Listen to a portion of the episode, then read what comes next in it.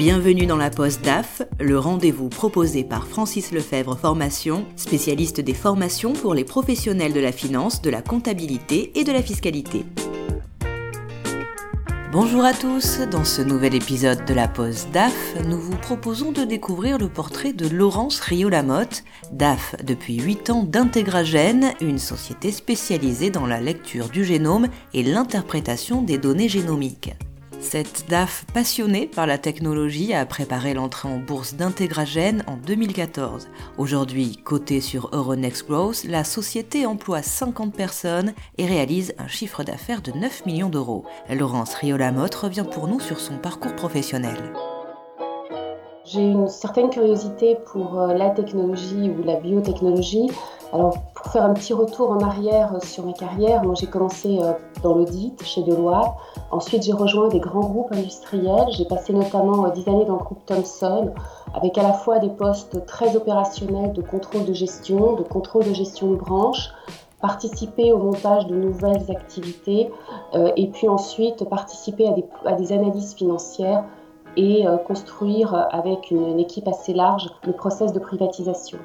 Euh, j'ai ensuite travaillé quelques années chez Deutsche Telekom et ensuite j'ai entamé une deuxième carrière où je suis passée de grands groupes à des PME, des PME de croissance et, notamment euh, dans la santé. Chez Integragène, le business model a beaucoup évolué puisqu'au début la société avait été construite pour développer des diagnostics moléculaires. on a évolué vers plutôt une société de prestation de services et de développement de software d'interprétation de données génomiques. Euh, depuis que je suis arrivée, bah, la société est devenue cotée. On a été introduit sur Euronext Growth. J'ai monté plusieurs financements, quatre au total. Donc voilà, on est dans un mode de société de croissance avec des projets euh, qui, euh, qui évoluent très rapidement et il faut effectivement toujours préparer le projet suivant. Quelles sont vos principales missions au sein d'Integragène J'ai un scope d'activité assez large. Euh, je suis en charge des finances, mais également des ressources humaines, des affaires juridiques et de la communication institutionnelle. Communication institutionnelle en tant que société euh, cotée qui euh, doit effectivement fournir des informations régulières au marché. Quels sont les axes majeurs qui vous préoccupent aujourd'hui? Dans une société de croissance, le DAF travaille souvent en mode projet. Euh, il y a des tâches bien entendu récurrentes au sein de l'entreprise, mais on participe beaucoup aux réflexions stratégiques aux côtés du président et du comité de direction. Donc sur l'année 2020, euh, Intégragène a bien sûr euh, dû gérer la crise du Covid et, et prendre en compte tous les dispositifs d'aide pour préserver la trésorerie, mais j'ai également travaillé sur un projet de rapprochement qui est en cours avec une société belge. Comment vous avez traversé cette crise? Alors, nous avons eu euh, très peu d'impact sur la performance financière de l'entreprise. Tout d'abord parce qu'on est une société de santé, que certaines équipes travaillent également sur le séquençage du Covid et qu'on euh, a pu bien préserver la trésorerie. On a plus senti le, ralentissement au cours du troisième trimestre de l'année. Mais euh, la semaine dernière, j'ai présenté les résultats semestriels de H1 on a une croissance, on a affiché une croissance de 15% et euh, la société est profitable pendant cette période. Est-ce que vous avez une équipe dédiée et comment est-ce qu'elle s'organise? Nous avons une équipe serrée. Euh, donc j'ai une équipe assez restreinte puisque compte tenu de la taille de la société, euh, il y a des, activités que l'on continue de sous-traiter, qu'on internalisera quand on aura, quand on sera beaucoup plus important.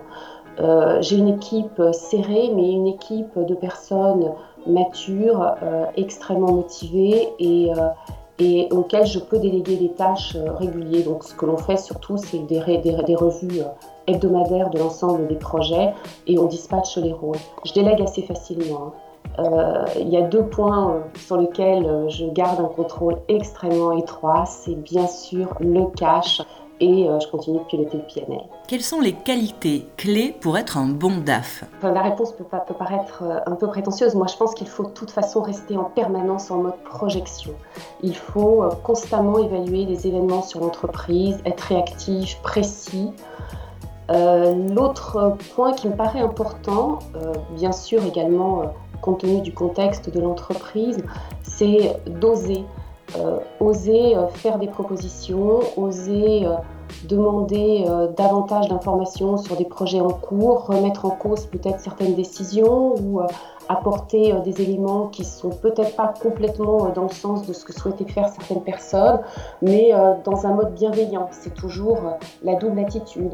On, on challenge, mais on challenge sur un mode constructif et avec bienveillance. Et la bienveillance au, sein de vos équipes, c'est important aussi? Ça fait partie des, valeurs que vous appliquez au quotidien? La bienveillance n'est pas, ne, signifie pas euh, le laxisme. Hein. La bienveillance, c'est partager des informations clés qui permettent aux personnes d'avancer. C'est euh, pour moi euh, un comportement qui permet aussi de, stimuler les équipes. Hein. On ne stimule pas les équipes avec un bâton. Et si vous deviez donner un autre titre à votre fonction, parce qu'on sait que DAF c'est souvent euh, multitâche, avec beaucoup d'interventions transversales, qu'est-ce qui correspondrait le mieux à ce que vous faites quotidiennement? La question est difficile. J'aimerais trouver un terme qui mette en évidence la transversalité du DAF. Ouais, le conseil transversal, mais j'ai pas trouvé le terme. Peut-être un peu plus que conseiller quand même. Hein. On a quand même une mission de direction et décisionnaire, on est important. Je crois que la question, elle pourrait s'appliquer euh, à l'ensemble des membres du comité de direction. Euh, je crois qu'il est, important que les autres départements challengent également le DAF. Hein. Il n'y a, pas, a pas un rôle de, de. On est, on est une équipe, on essaye de travailler en bonne intelligence. Euh, et ça signifie aussi que tout le monde a, le droit de poser des questions sur les autres départements. Encore une fois, c'est toujours dans, un, dans, une mission de construction et, et, qui à la fin doit être bénéfique à l'entreprise. Et il vous arrive parfois vous-même d'être challengé? Oui, tout à fait. On est en premier lieu challengé par la, le, la direction d'entreprise et par les administrateurs on, est également euh, challengé euh, par, euh, par une direction commerciale, on est challengé par une direction du développement qui a besoin d'autres ressources par rapport à ce qui était planifié et qui va effectivement booster pour des nouveaux investissements. Donc on va devoir travailler avec eux pour essayer de, percer les, informations qui nous permettent de justifier que ces investissements vont créer de la valeur pour l'entreprise le, challenge, c'est un aller-retour d'informations euh, qui, euh, fait que petit à petit, euh, on parvient à avoir un, projet qui est beaucoup plus construit que ce qu'il n'était au départ. Dans quelle mesure vous avez l'impression que les missions du DAF ont évolué à travers le temps? Le, DAF n'est plus aujourd'hui seulement un garant de l'information financière et un garant de la bonne santé financière et du fait que l'entreprise peut continuer à fonctionner avec des financements euh, suffisants. Euh, aujourd'hui, le DAF, c'est quelqu'un qui accompagne les opérations, les projets stratégiques au quotidien. Est-ce qu'il y a des innovations qui ont permis euh, au, DAF d'évoluer dans ses pratiques? Oui, énormément, parce que en premier lieu l'automatisation et la digitalisation des process. On parle de RP depuis maintenant de nombreuses années, mais euh, les RP, ce sont des, outils extrêmement puissants qui permettent à l'ensemble des, euh, départements d'utiliser les mêmes outils euh, et de, partager de l'information qui permet non seulement d'enregistrer les transactions, mais également de faire des prévisions. donc on a réussi finalement à limiter les tâches qui n'étaient pas euh, utiles vraiment à l'entreprise, qui pouvaient être automatisées et qui rendent la fonction beaucoup plus intéressante. Est-ce que vous avez mis en place une forme d'intelligence artificielle dans votre travail, peut-être justement à travers ces outils? Le mot intelligence artificielle est, trop fort par rapport à ce que l'on a mis en place. Par contre, on a beaucoup numérisé, beaucoup intégré euh, les outils, on utilise de moins en moins le papier, comme toutes les entreprises. On utilise des, des, des, factures électroniques, la facturation électronique, les, tous, tous les systèmes de gestion du personnel, de notes de frais, tout est maintenant digitalisé. Euh, l'intelligence artificielle, euh, ça fait partie des chantiers futurs. Elle est encore assez peu utilisée, notamment euh, dans les prévisions de l'entreprise, parce qu'on est sur un business model qui est récent. Je prends l'exemple des logiciels que l'on vend depuis deux années, dont, les valeurs de, vente restent assez faibles et sur lesquels on ne peut pas vraiment capitaliser pour prévoir à l'avenir l'ensemble des, ressources et de, ce que l'on va en faire. L'utilisation même de ce type de logiciel est récente. L'intelligence artificielle va être plus utile dans l'entreprise aujourd'hui, euh, notamment dans des applications CRM, pour justement pister la façon dont nos clients utilisent ces logiciels, naviguent dans les données euh, et de croiser ces informations avec nos outils de CRM, avec tout ce que l'on met en, support euh, informatique, etc. Mais dans le quotidien du directeur financier, en tout cas chez Integragen, l'intelligence artificielle reste peu utilisée. Toutes les données, vous parliez d'automatisation également, est-ce que tout ça finalement va servir votre instinct ou faire en sorte que vous n'ayez plus besoin de l'utiliser? C'est complémentaire. Euh, l'instinct n'est pas, euh, n'est pas remis en cause. Et plutôt que de l'instinct, je dirais qu'il y a cette réaction que j'évoquais au départ, où on est constamment en mode vision, en mode alerte, euh, on regarde les risques. Le, Covid a éclaté cette année. dans la semaine qui a suivi l'annonce du, du, du, 15 ou du 16 mars, on a utilisé tous les dispositifs et on était en permanence sur les sites pour regarder comment comment utiliser ces dispositifs et comment éventuellement, et enfin, quelles étaient les personnes qu'il fallait mettre au chômage partiel, euh, comment on allait planifier les deux années de travail. Enfin voilà, il y a, un côté, euh, pas, pas, forcément instinct, mais surtout regarder comment, comment la crise allait avoir des impacts à horizon 15 jours, à horizon 3 mois, mais comment ça allait se profiler sur les résultats de la fin de l'exercice et sur l'année 2021 et 2022. Donc oui, il y a cette, il y a cette espèce de réaction d'être toujours en avant. Et le fait d'avoir des tâches automatisées, ça nous permet justement de bâtir des scénarios beaucoup plus rapidement. Oui, vous êtes plus OK avec le mot vision qu'avec le mot instinct. Oui, tout à fait. Quels sont les événements les plus marquants, professionnellement parlant, depuis ces huit ans chez Integragène ah, Les événements les plus marquants ont été euh, les, euh, notamment l'IPO, toutes les opérations de financement. Euh, L'IPO, c'est une très belle, c'est une très belle expérience qui, qui, a marqué ma vie professionnelle. Hein. Est rendre une société ouverte au capital et se mettre à communiquer avec tout un ensemble d'actionnaires, c'est nouveau. Euh, ce qui était nouveau aussi pour moi par rapport aux expériences antérieures, c'est euh, d'avoir euh, davantage d'actionnaires avec lesquels que je rencontrais au quotidien, de, participer à des roadshows pour aller expliquer les avancées opérationnelles et d'avoir finalement davantage à communiquer aussi sur, la technologie, sur la santé, auprès d'investisseurs qui étaient basés en France, en Europe, parfois aux États-Unis. Vous parliez de bienveillance euh, à l'égard de vos collaborateurs en leur transmettant les informations qui pouvaient être euh, manquantes. Est-ce que vous avez des difficultés ou au contraire plutôt la facilité à vulgariser euh, toutes ces données, toutes vos observations auprès de vos collaborateurs? Non, il n'y a aucune difficulté. parce que l'équipe d'aujourd'hui est assez senior, je le disais, et certains sont dans l'entreprise depuis plus longtemps que moi, d'autres sont plus récents, mais se sont adaptés très rapidement. Et euh, ce qui est plus important, c'est de trier les informations pertinentes pour lesquelles ils, vont devoir agir, de ne pas les perturber ou euh, de ne pas laisser, les laisser se disperser euh, sur tout un nombre de chantiers. Donc c'est de trier et de prioriser en fait. De quelle façon vous utilisez la data visualisation? Merci pour la question parce que c'était un grand objectif pour l'année 2020. on, était, on était prêt à des actions de formation et des souscriptions à des logiciels pour étendre ces, logiciels de, visualisation qu'on est, euh, dont on est persuadé qu'on va devoir utiliser davantage.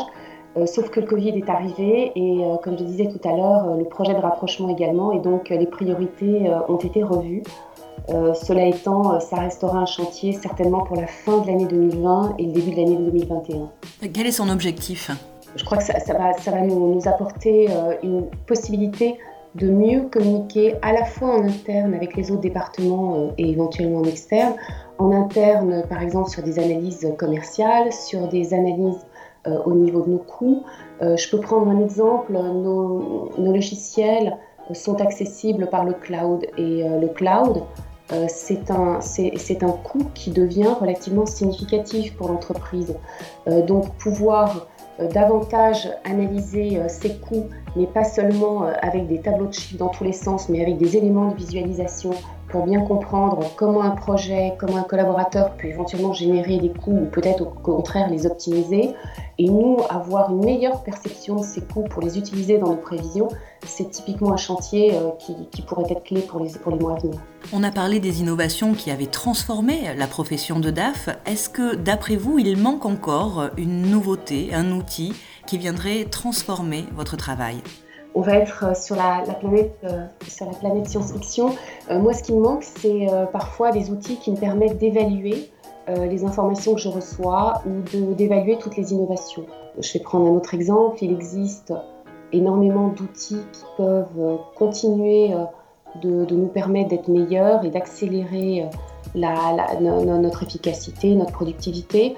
les trier, ces outils, comprendre ceux qui sont le plus adaptés à notre activité, euh, essayer de, comprendre leur pertinence par rapport à l'activité, par rapport à la taille de, l'entreprise et le nombre de transactions traitées, c'est difficile. Et donc trouver des innovations qui nous permettent de d'évaluer, euh, de, benchmarker ces outils, ça ce serait intéressant. Mais est-ce que c'est vraiment une innovation? Je ne suis pas sûre. Est-ce que vous avez une devise, un, leitmotiv dans votre manière de travailler, quelque chose qui vous caractérise? Ah oui, en plus il y a un grand, euh, grand dessin dans mon bureau que j'ai reproduit et qu'il qui le monde, c'est ma devise, c'est Never Ever Give Up. N'abandonne jamais. Parce que euh, la facilité, euh, c'est pas forcément ce que l'on recherche. On, aime le challenge, on aime creuser, on aime persévérer. Euh, et il faut faut jamais abandonner. Ça, ça, me caractérise assez. Les gens qui me connaissent le savent. Et je pense que c'est comme ça qu'on fonctionne et qu'à la fin, on est relativement satisfait de ce que l'on a fait à la fin de la journée ou de la façon dont on a avancé. Et pourtant, parfois, ça prend du temps. Être challengé, ça permet euh, d'augmenter euh, également ses, capacités, de s'améliorer tout simplement. Est-ce que vous avez recours également à des formations professionnelles pour euh, à la fois mettre à jour vos pratiques, vos connaissances?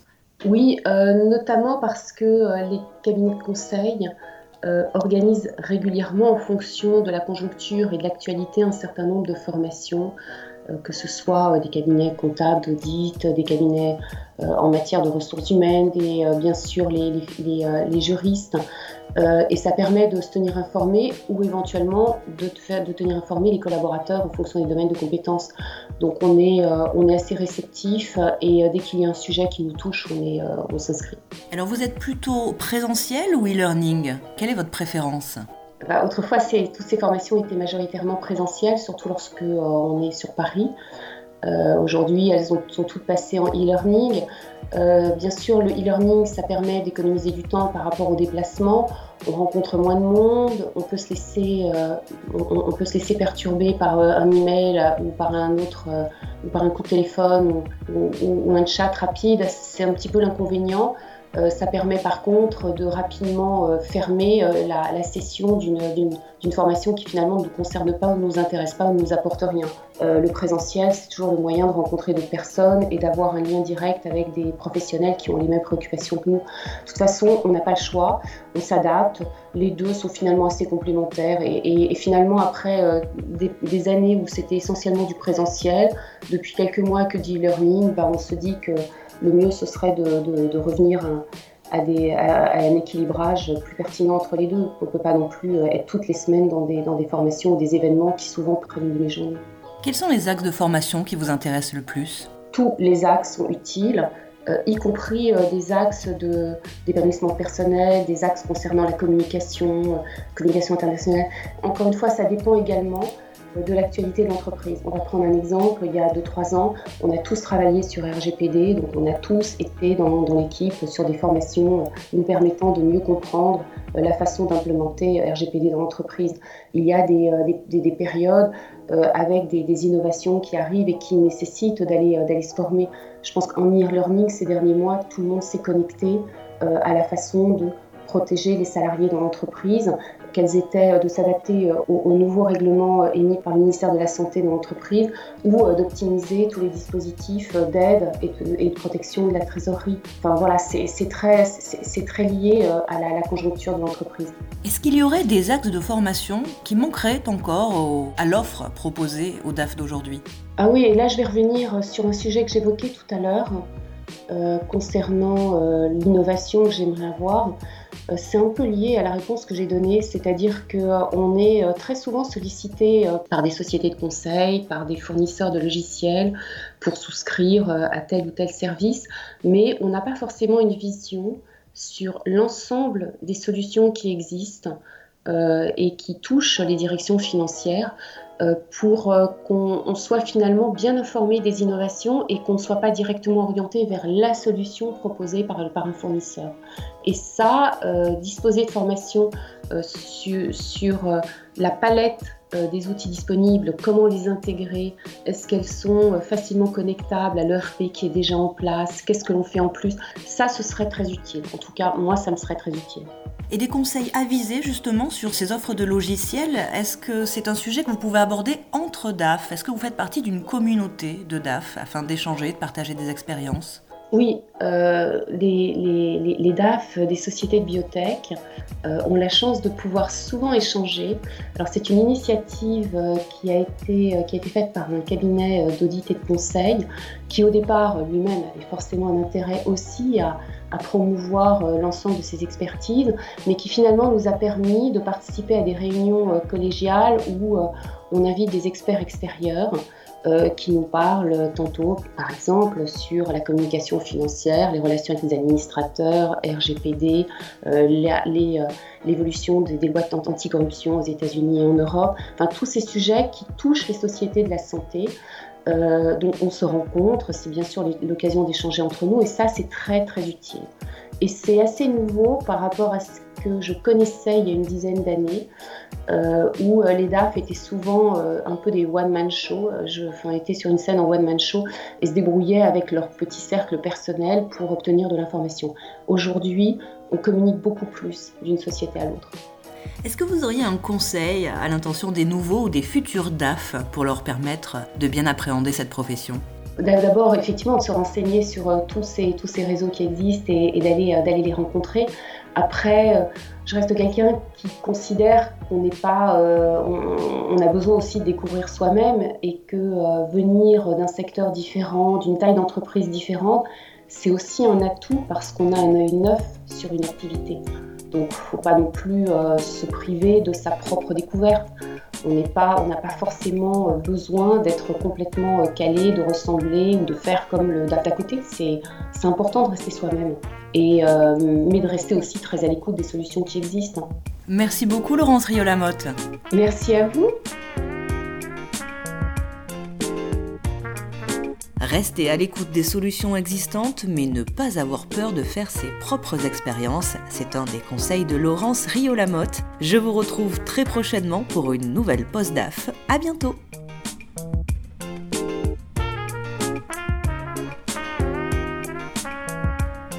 C'était la Poste DAF, le rendez-vous proposé par Francis Lefebvre Formation, spécialiste des formations pour les professionnels de la finance, de la comptabilité et de la fiscalité.